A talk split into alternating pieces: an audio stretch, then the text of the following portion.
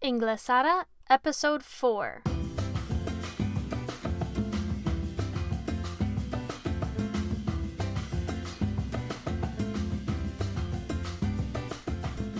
Hola a todos y bienvenida al cuarto episodio de Inglesada. Desafortunadamente hoy estoy sola otra vez. Yo sé que yo le dije a ustedes que tendría mi amiga Micaela conmigo, pero lo siento chicos, ella sí tuvo un accidente. Ahorita ella está en hospital después de una cirugía para alinear sus seis costillas quebradas. Otra noticia es, para grabar ese episodio con un audio más clara, estoy sentada en mi closet. Yo escuché que la ropa y todo va a absorber los ecos, pero siento un poco ridículo, entonces por favor me dicen si eso es, vale la pena, si el audio es mejor que antes. Quiero saber si hay una diferencia y imagino que sí, entonces normalmente voy a estar en mi closet para ese. Bueno, en ese episodio vamos a discutir unas cosas que van a crecer tu vocabulario y aprender cómo pedir la significa de palabras que no entiendes. Primero, quiero explicar la idea de la forma infinitiva de un verbo. Cuando decimos infinitivo, ese significa el verbo de base antes de conjugarla. Entonces, la palabra decimos es una conjugación en el presente y su infinitivo es decir. Eso va a ser obvio para mucha gente, pero la gramática es algo que, al menos para mí, no escuché, no entendí las palabras para describir cómo hablo en inglés.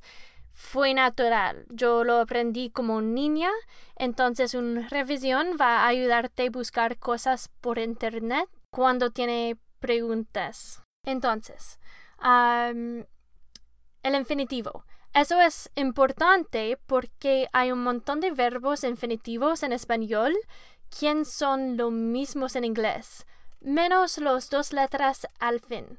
Por ejemplo, al comienzo de ese episodio yo dije absorber. Sacar el ER al fin y tenemos absorb. En inglés, tienen la misma sentido. También yo dije imagino de imaginar. Otra vez sacamos el parte del fin, em, la AR y tenemos imagine. Mismo sentido entre las dos palabras, pero imagine tiene una pronunciación un poco diferente porque no tenemos el sonido G en inglés, Normalmente el sonido es más como un G, como escuchábamos cuando yo expliqué la respuesta I'm doing great. Great. Great. Salvo con imagine, el G es al lado de una vocal, entonces el sonido es más como J. La letra se llama G. G es G en inglés y tiene los sonidos G como en great y je como imagine. Un verbo así como imaginar, imagine y absorber y absorb se llama un cognado o en inglés es un cognate. Cognado, cognate. No es solo los verbos, hay un montón de palabras cognadas y puedes buscar listas de palabras cognadas por internet. En el futuro, cuando digo una palabra en español que es una cognada, inmediatamente después voy a decir la pronunciación en inglés o al menos voy a intentar recordarme de hacerlo y con ese tu vocabulario va a crecer fácilmente sin trabajo. Igual, ten cuidado porque hay amigas falsas o decimos en inglés false friends que tienen la misma pronunciación en español y inglés, pero tienen significados completamente distintos. Cada vez que quiero decir grabar, por ejemplo, cuando digo yo grabo el audio por ese podcast, bla, bla, bla. Casi digo recordar el audio. Porque para mí eso es una false friend. En inglés, ahorita estoy recording. I record the audio. Y record en inglés es muy similar como recordar, pero obviamente ese no tiene sentido en español. Entonces necesito recordarme, eso es un false friend, y digo grabar el audio. Un false friend para ustedes, por ejemplo, es molestar. En inglés, molestar es annoy. Si dices molest, en inglés, ese significa abusar sexualmente. No quiere decir ese a una persona que solo está molestando como en una manera chistoso entre amigos. No quiere decir ese false friend. Un otro es librería. Es un bookstore en inglés. La palabra inglesa library tiene un sonido similar a librería. Es de hecho biblioteca. No te preocupes si haces un error entre false friends, pero es vale la pena buscar esas listas también y al menos estar familiar con los que son típicos. Pero podemos evitar vergüenza, embarrassment, con una pregunta simple. What does that mean?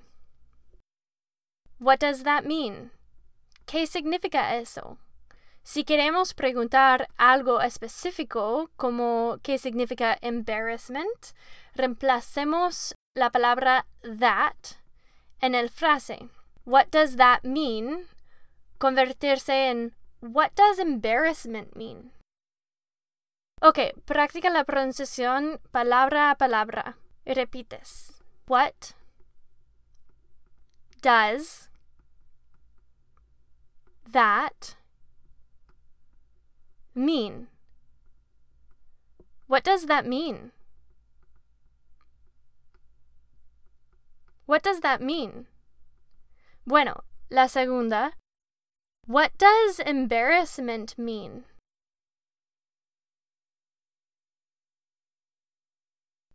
What does embarrassment mean? Muy bien. Ok, pero ¿cómo preguntas si tengas la palabra en español y buscas la palabra inglesa? Decimos, how do you say? Y pones la palabra que quieres saber al fin del frase. Una versión, que es un error, de esa frase que escucho frecuentemente es How you say? Por favor, no hace ese o voy a morir. Esa frase de provista la palabra do. Es muy importante que dices do. Practicamos para aprender la palabra inglesa para divertido, por ejemplo. How do you say? Palabra a palabra repites. How do you say? How do you say divertido?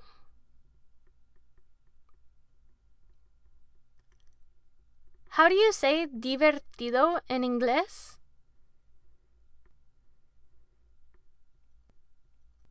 Dices fun. Divertido es fun en inglés. Ok, a veces gente como yo hablan rapidísimo, entonces es muy útil saber cómo frenarlas. Vamos a pedir a una persona si puede repetir lo que dijo más lentamente. Can you please say that again slower? Can you please say that? Can you please say that? Again. Slower. Can you please say that again slower?